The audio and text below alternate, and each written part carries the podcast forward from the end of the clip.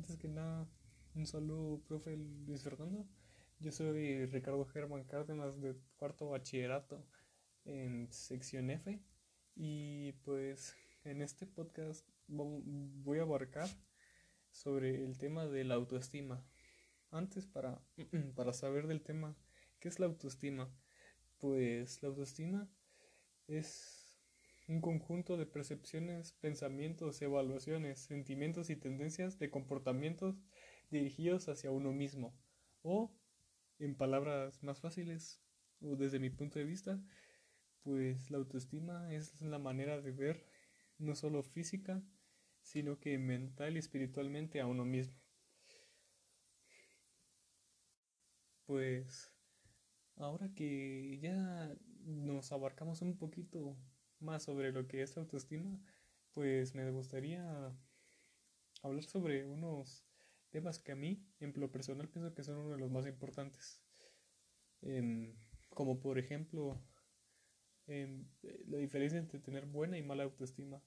Pues las personas que tienen buena autoestima, em, pues son personas que se quieren mucho, que le gusta mucho su físico, pues como piensan y esto, ¿qué es lo que hace? Pues el impacto de tener buena autoestima es que se vuelven personas buenas en la sociedad y que trabajan.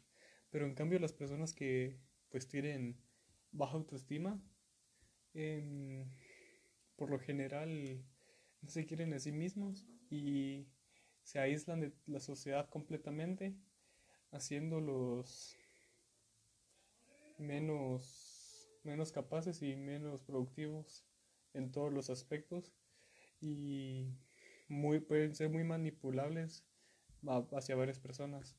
Entonces, em, es muy malo y si conoces a alguien que tiene baja autoestima, em, se recomienda pues que lo ayudes porque podría entrar en una severa depresión en los peores de los casos o si no pues como dije anteriormente se aislaría de, de todo lo que es la sociedad, sus amigos y su círculo social y,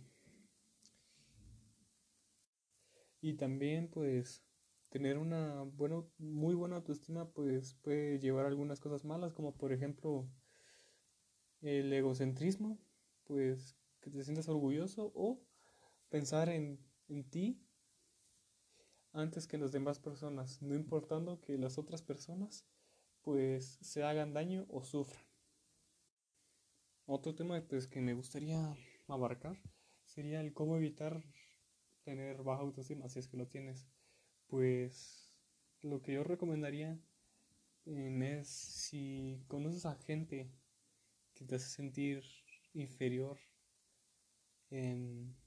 que te menosprecia o te odia por alguna razón, pues tú te deberías de alejar de esas personas, ya que lo, lo único que hace es que afecte aún más tu, tu propia autoestima pues, por ejemplo, si te dicen que eres pues una persona desagradable, a ti se te va a quedar eso en la cabeza y pues como tantas veces te lo dices porque en el círculo social que te juntas, te juntas con ese tipo de personas, pues solo vas a pensar en eso y eso va a afectar mucho pues en tu autoestima y lo cual vas a tener muy baja autoestima.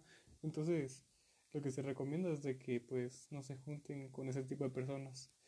Y otro de las maneras de enfrentarse a la baja autoestima es siendo el psicólogo a tener ahí pues como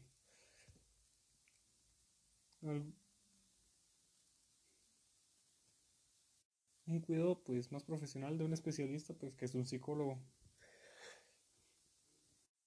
y pues, si tú conoces a alguien con baja autoestima, pues intenta ayudarlo.